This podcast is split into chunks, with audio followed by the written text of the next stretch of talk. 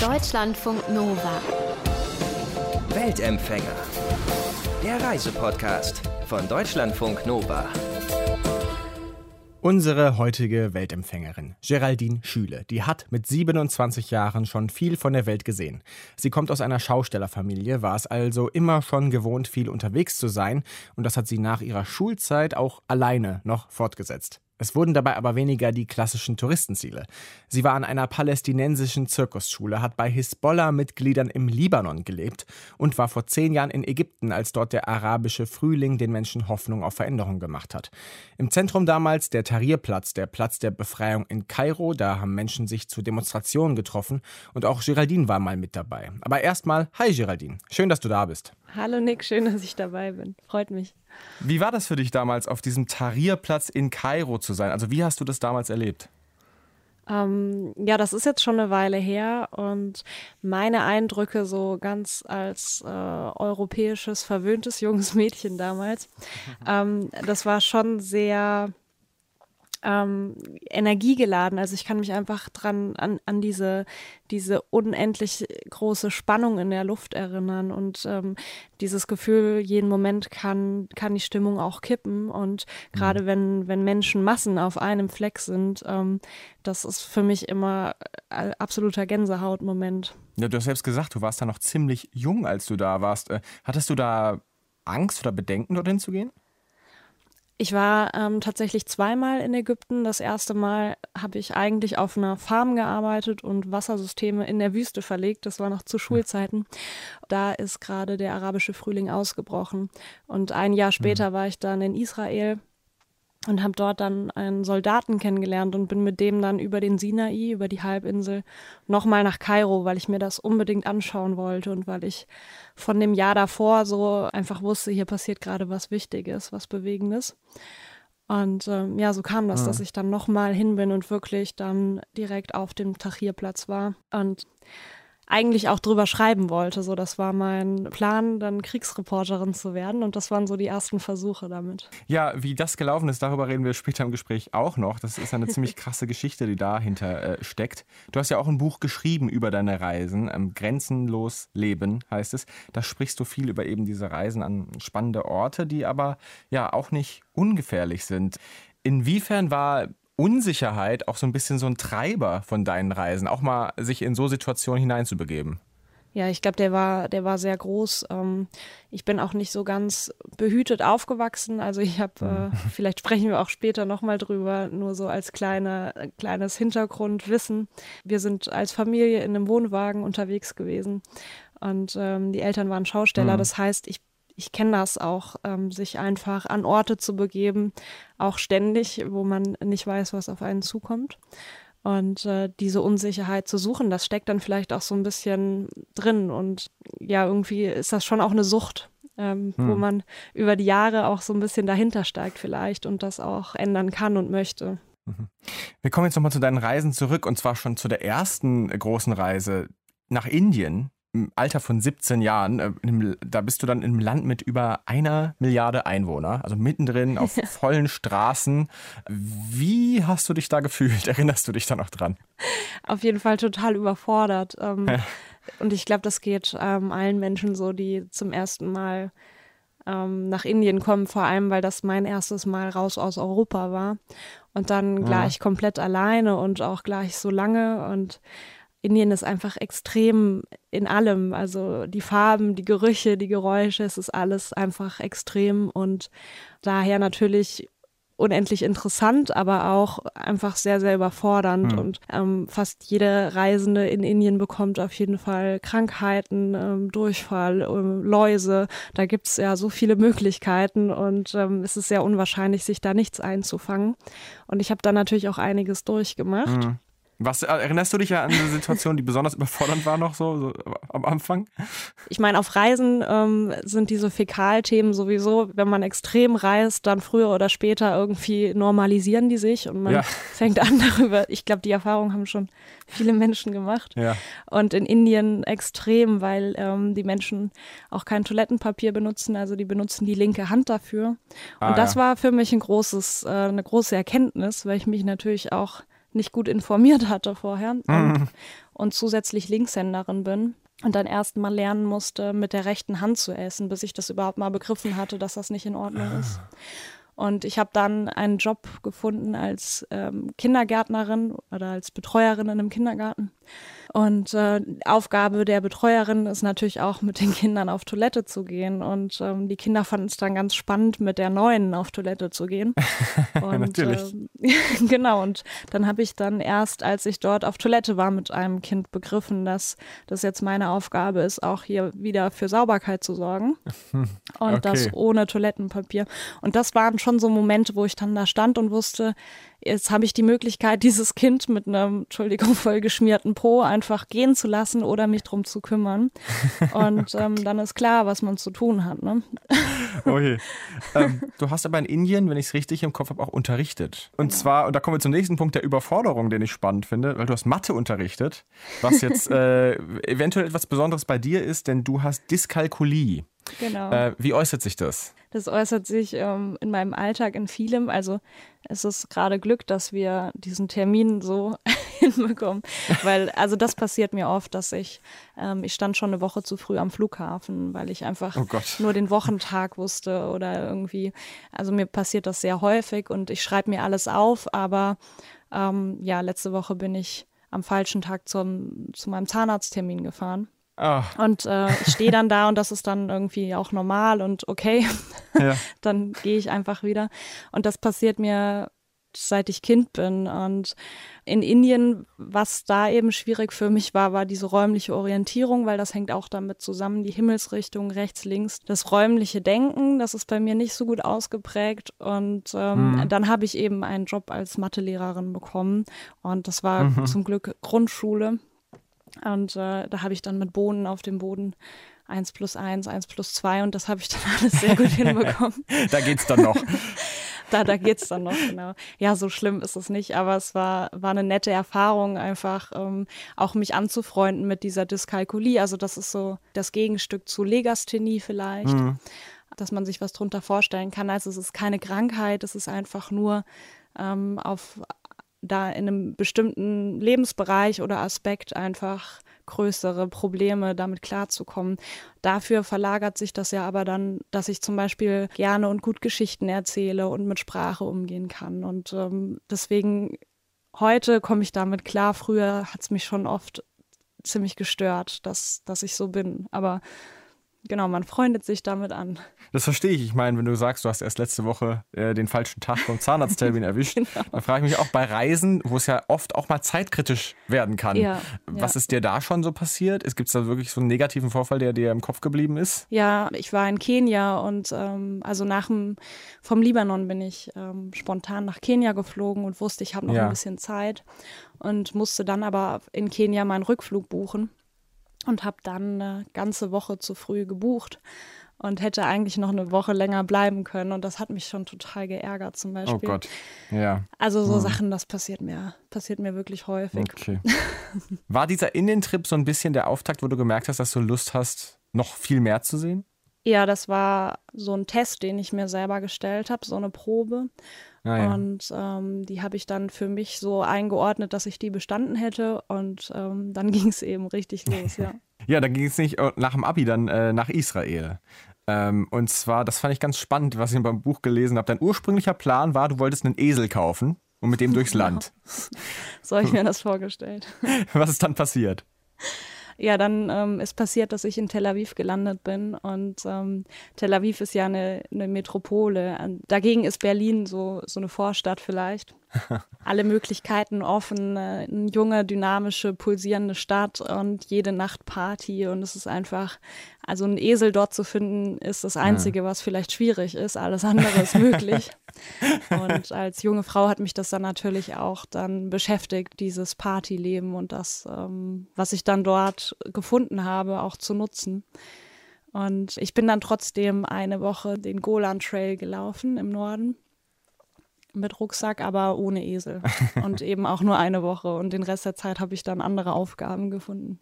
Ja, äh, du sagst das so, andere Aufgaben gefunden. Also du bist ja dann ähm, bei einer palästinensischen Zirkusschule gelandet. Genau. Wie das kam in Israel, äh, es gibt so Momente im Leben, da weiß man einfach, dass es jetzt richtig ist. Und ich hatte nur durch Zufall von diesem Zirkus gehört. Mir hat irgendwer auf Reisen, ich weiß schon gar nicht mehr wer, irgendwer hatte mir davon erzählt, dass es da drüben in Palästina eine Zirkusschule gibt. Und ich wusste, das mhm. ist jetzt mein, meine nächste Aufgabe. Und habe die angeschrieben und ja, drei, vier Tage später war ich dann dort und bin dort eingezogen. Ich habe dort dann einen Job als Trainerin gehabt und habe so das Zirkusleben mitgelebt, auch eine ganze Weile lang. Wie lief das ab? Habt ihr äh, dann Zirkusunterricht gehabt oder gab es auch Aufführungen dort? Wir haben ähm, regelmäßig Unterricht gemacht und wir sind durch die ganze Westbank gefahren in die verschiedenen Flüchtlingseinrichtungen, wo Palästinenser hm. bis heute einfach in, in Flüchtlingslagern leben und keine eigenen Häuser haben und keine, kein Land bekommen. Ähm, und wir haben dort Zirkusunterricht gemacht mit Frauen und Kindern. Und für mich waren vor allem die Frauen einfach eine Zielgruppe, die wichtig war, weil ich als einzige Frau Trainerin war und in diesem Zirkus gab es keine weiblichen Trainerinnen, weil die ab da, wo sie Kopftuch tragen, eben oft nicht mehr in die Zirkusschule kommen durften und so, so gab es gar keinen älter werdenden Nachwuchs an Frauen. Hm. Und dass Männer Frauen trainieren, das war einfach schwierig oder ist bis heute schwierig. Und inzwischen hat die Zirkusschule zwei weibliche Trainerinnen, die ausgebildet sind Ach. und dann wieder Frauen ausbilden. Und das war aber eben mit dem Tag, an dem ich gekommen bin, erst so ein bisschen ja aufgegangen, dass das irgendwie möglich wird was hat der Zirkus für so Menschen in einer schwierigen Situation vielleicht für eine Bedeutung? Das ist ja schon ganz anders als bei uns, würde ich mir denken, wo es eher so Ablenkung, also so eher mhm, Vergnügen ja, ist. Ja, das ist ein, ein Riesenunterschied. Ich arbeite ja auch immer noch als Trainerin und Regisseurin im Zirkus in Deutschland. Und ich habe zwischendurch auch in Flüchtlingslagern in Deutschland ganz viel gemacht, bin rumgefahren in, in die verschiedenen Lager. Und das ist immer ein Unterschied wie Tag und Nacht, weil die die normalen Schulkinder, die ich jetzt so trainiere oder Jugendlichen, die machen das zum Spaß und die sind da teilweise sehr engagiert, teilweise eher, ähm, na gut, bespaß mich hier. Und ähm, Menschen mit einem Fluchthintergrund, ähm, gerade in Palästina, wo, wo die Lebensrealität einfach eine andere ist und wo die Menschen eingesperrt sind und nicht raus können, ihr Land nicht verlassen können und wo so viel Hass und Wut in der Luft ist mhm. ähm, ist Zirkus wirklich ein Instrument, das zu kanalisieren und das auszudrücken, mhm. und zwar gewaltfrei ausdrücken zu können, was sich da alles anstaut über die Jahre. Und jeder Palästinenser hat Verwandte, die gestorben sind, die getötet wurden. Ähm, also ich, ich habe fast niemanden kennengelernt, der gesagt hat, bei mir leben noch alle. Und das ist einfach alltäglich, ja. Auch du hast die Erfahrung gemacht, dass äh, jemand umgekommen ist, äh, den du dort kanntest, wenn ich aus dem Buch richtig im Kopf habe. Ja, ja, das war dann eines Tages und das, ähm, das hat mich auch so nochmal mitgenommen, weil ich, ich habe dort eigentlich einen ganz normalen Alltag geführt und wir haben auch viel gelacht. Wir haben einfach uns aus dem, was wir hatten, ein schönes Leben gemacht.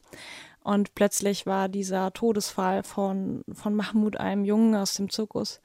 Und äh, mir ist plötzlich klar geworden, wo ich hier eigentlich bin und wie normal das ist, dass das passiert. Und wir haben das Video der Überwachungskamera gesehen und es war, es war total, ähm, ja, er hat sich kurz, hat kurz diskutiert mit einem Soldaten und ist schon wieder gegangen und der hat dann hinterhergeschossen und das war, also es hätte einfach nicht sein müssen, aber mhm. das ist das, was in Palästina eben tagtäglich passieren kann und jederzeit mhm. passieren kann.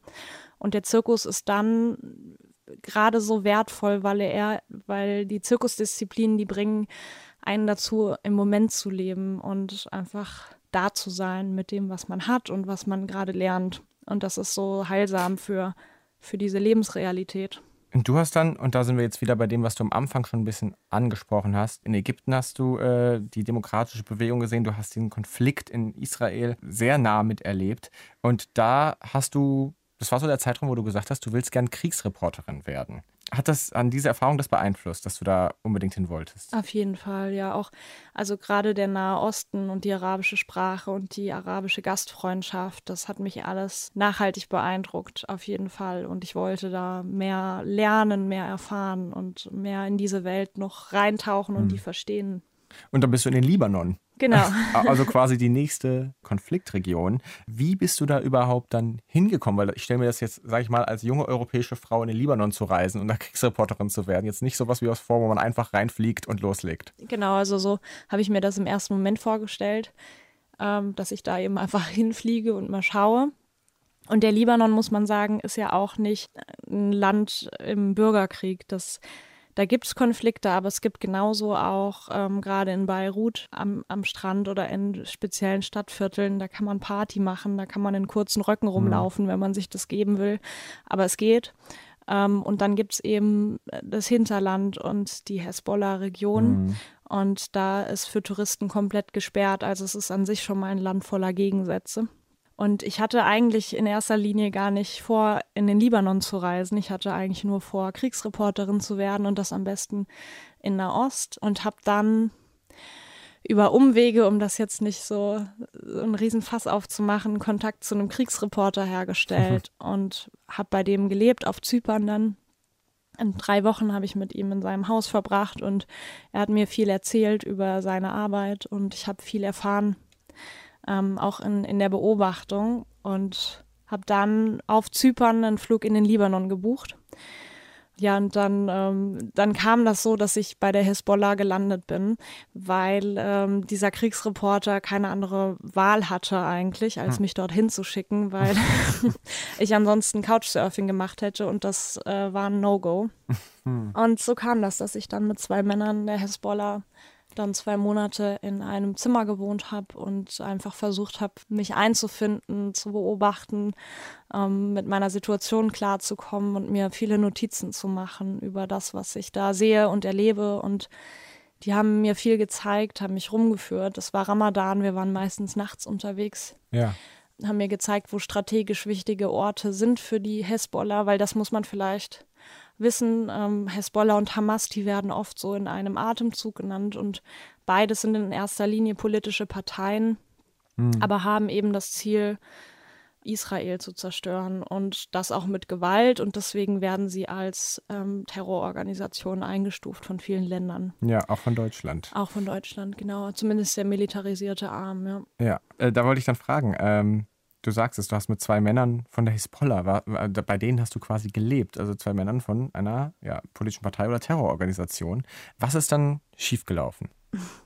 Im, Im Grunde ist nichts Spezielles schiefgelaufen. Hm. Was schiefgelaufen ist, war so die Dynamik, die unser Zusammenleben entwickelt hat, weil ich ähm, also der Zugang, den ich zu Menschen habe, der ist äh, meistens auf einer sehr persönlichen Ebene. Ich versuche das auf einer authentischen Ebene zu machen. Ich kann oft gar nicht anders, als die Seiten zu zeigen, die einfach da sind und zu sagen, was ich denke und fühle.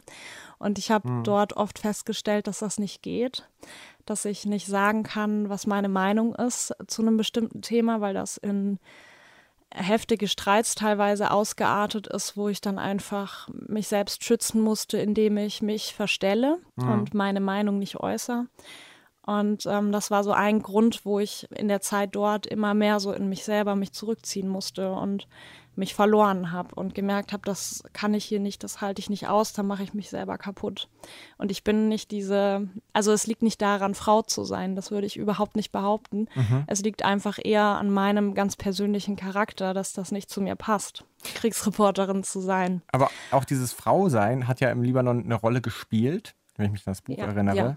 Ähm, was deine beiden Begleiter anging. Ja, doch, definitiv. Weil dieser eben, dieser Umgang mit, mit einer Frau in einem, einem Zimmer zu leben, das hat ein paar Wochen funktioniert, aber irgendwo waren das eben auch Männer.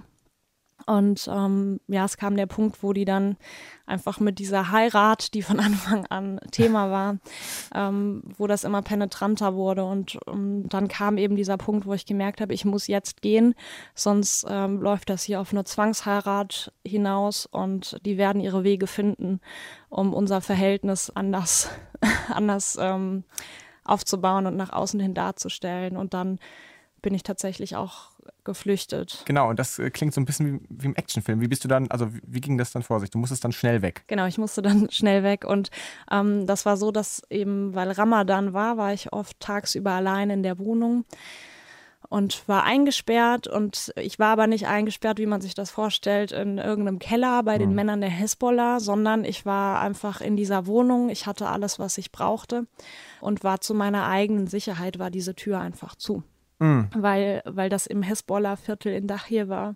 Und das ist eben jetzt kein einfaches Pflaster. Und wenn da jemand rausfindet, dass da eine europäische Frau allein in der Wohnung ist, also das hat für mich äh, schon Sinn gemacht da. War aber eben so, dass ich einfach darauf angewiesen war, dass die Männer zurückkommen und mit mir raus vor die Tür gehen. Ich konnte so also nicht weg. Und dann war ein Moment, da haben wir uns mal wieder gestritten, Rafik und ich ähm, wegen diesem Heiratsthema. Und er war so sauer, dass er die Wohnung verlassen hat, die Tür zugeknallt hat und vergessen hat abzuschließen. Und in dem Moment habe ich dann gewusst, äh, oder ich wusste nicht, wann er zurückkommt, ob er nur kurz sauer ist und fünf Minuten rausgeht, aber ich wusste, dass ich jetzt diesen Moment nutzen muss, um zu gehen, weil ich das nicht anders, es hätte keine andere Möglichkeit mehr gegeben, zu gehen. Oh Gott, und dann ganz schnell die Sachen nehmen und raus und hoffen, dass, dass man äh, ihm nicht über den Weg läuft. Genau, also meine alten Socken, die liegen noch in Beirut. oh je. Äh, ich fand den Satz so schön, da geht es um das Prinzip der Clownerie, über das wir dann gleich noch sprechen. Der Clown findet im Scheitern eine Lösung und es ist ihm egal, ob die für andere sinnvoll ja, erscheint. Ja, Was war deine absolut. Lösung aus der ganzen Situation heraus? Also wenn ich das so ähm, langfristig betrachte, habe ich unendlich viel gelernt über mich ähm, aus dieser Zeit und auch so darüber, wie ich die Welt sehe und wie ich ähm, diesen Bezug zum Drama einordne in meinem Leben. Und das heißt nicht, dass das allgemeingültig ist. Für mhm. mich, ich habe nur gelernt, dass ich meine Aufmerksamkeit nicht auf Negativität richten will, weil zum Beispiel in Palästina in der Zirkusschule, was mich da so beeindruckt hat, war eben genau dieses, wir wohnen hier im, in einem Land, wo niemand freiwillig sein möchte. Wir haben keine Rechte mehr, aber wir konzentrieren uns auf, auf den Zirkus, auf mhm. das Schaffen, Erschaffen, auf das Ausdrücken, auf das ästhetische Bühnensituationen zu schaffen. Und genau das fand ich so beeindruckend. Und ich habe hm. mich einfach entschieden, dass ich nicht über Drama und Krieg berichten will, sondern wenn ich ähm, schreiben will oder sprechen will, dann von positiven Dingen, weil ich glaube, dass das langfristig der Welt viel mehr bringt, als, ähm, als Negativität immer wieder der Raum zu geben. Es ist natürlich wichtig, über die zu sprechen und nicht zu ignorieren, dass Menschen im Mittelmeer sterben.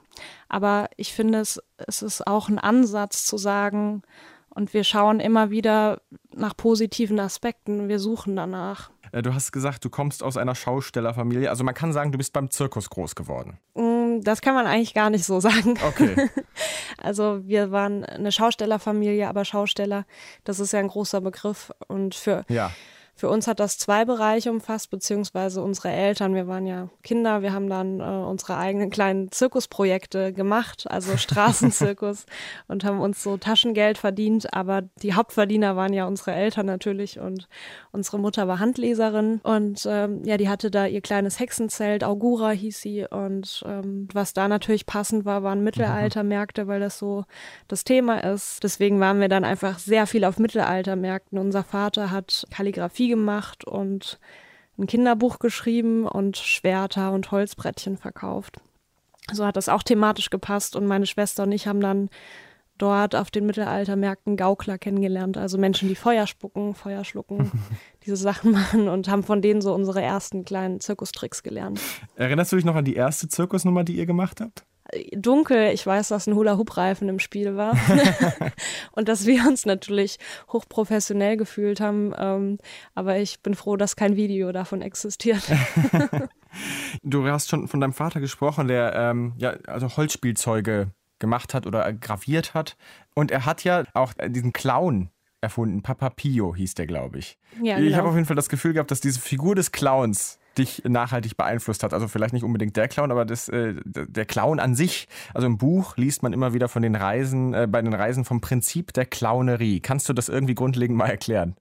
Wie der Clown mich begleitet in meinem Leben, das ist mir erst später aufgefallen, dass mein Vater ja diese, diese Clownsfigur auch schon war als Kind. Mhm. Aber ich habe dann mein Leben lang mit Clownerie, so wie die meisten Menschen wahrscheinlich, überhaupt nichts anfangen können. Das war mhm. für mich ähm, irgendwelche Trottel, die sich bunte Sachen anziehen und eigentlich gar nicht witzig sind. Dann kam das, dass ich in Köln vor einigen Jahren eine Ausbildung zur Zirkustrainerin gemacht habe.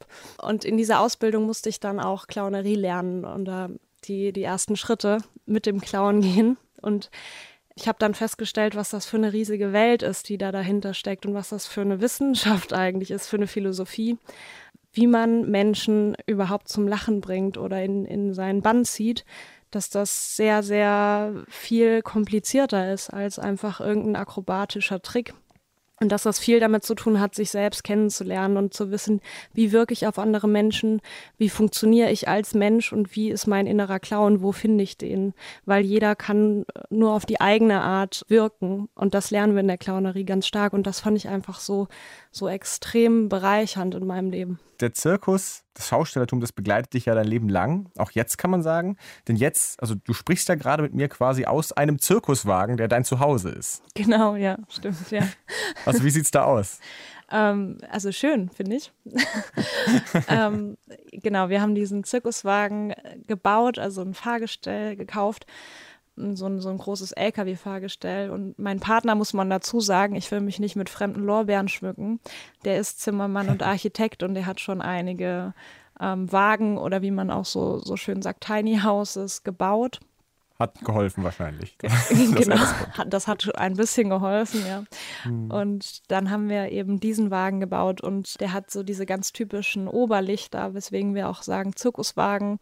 Ich arbeite ja auch im Zirkus und hm. das hat hier schon alles so, so einen Zusammenhang und eine Geschichte. Und hm. ja, wir haben dann ein Jahr lang jeden Tag diesen Wagen gebaut und ausgebaut und nach unseren Vorstellungen gemacht und leben auf dem Land. Wir haben drei Schafe, wir haben ein paar Hühner, Hund, Katze. Also es ist so ein ganz idyllisches Leben und ähm, es ist ein bisschen anders im ersten Moment als ähm, ja, wenn man jetzt so hört, wie ich, wie ich früher unterwegs war. Mhm aber wir machen trotzdem noch Reisen. Also das eine schließt für mich das andere nicht aus. Und das finde ich das Schöne so an, an dem Leben hier auch, weil ein Zirkuswagen schon viel Flexibilität gibt, weil wir lassen kein großes Haus zurück. Und letzten Winter konnten wir dann zum Beispiel von Mexiko nach Costa Rica mit dem Fahrrad fahren mhm. und einfach so trotzdem weiter Abenteuer haben, aber gleichzeitig auch dieses nachhaltige Leben. Und wir haben unseren Gemüsegarten. Wir bauen da unsere Sachen selber an. Und genau, und das ist jetzt auch so das, worüber mein zweites Buch, ähm, wo, wovon das handelt, an dem schreibe ich gerade, das kommt im Herbst raus. Mhm. Also so dieses Zusammenspiel aus ja dieser Naturliebe und trotzdem kein Waldschrat zu sein und wie das so zusammenpasst abschließend, weil wir über dieses Prinzip der Clownerie gesprochen haben. Gibt es irgendwie etwas, was du sagen kannst? Gibt es ein Prinzip äh, oder irgendetwas davon, was dir im vergangenen Jahr in der, der für alle schwierige Zeit am meisten geholfen hat? Ja, für mich ist das vielleicht so auch der, der Zugang zum eigenen Humor und zu dieser Intuition. Ja, weil wir alle gemerkt haben, dass Sicherheiten nur so scheinbar sind und vieles, was wir für normal halten, eigentlich eben nicht normal, sondern konstruiert ist von uns Menschen und dass dieses mhm. Konstrukt auch schnell einbrechen kann. Und was der Clown einfach darstellt, so als Figur ist, aus dem, was da ist, was zu machen und das zu spiegeln und ähm, sich die Welt, wie sie ihm gefällt, zu machen, sozusagen. Das ist so ein Ansatz, den finde ich so, so wertvoll aus der Clownerie für, für so Zeiten wie im Moment. Mhm. Dass zumindest mal der Mut da ist, ähm, was Eigenes draus zu machen und zu schauen, okay, jetzt habe ich eben nur noch das, was ich jetzt habe und was mache ich damit? Ohne dass ich mich unter Druck setze, sondern mit, mit einer Freude und mit, mit einer Freude am Spielen auch. Ja, ein schönes Schlusswort. Geraldine Schüle, unsere Weltempfängerin, Autorin, Zirkuspädagogin und Regisseurin und äh, Vermittlerin der Prinzipien der Clownerie. Sie hat uns heute von ihren Reisen erzählt, was sie dort erlebt hat. Vielen Dank dir. Danke für das schöne Gespräch. Deutschlandfunk Nova. Weltempfänger.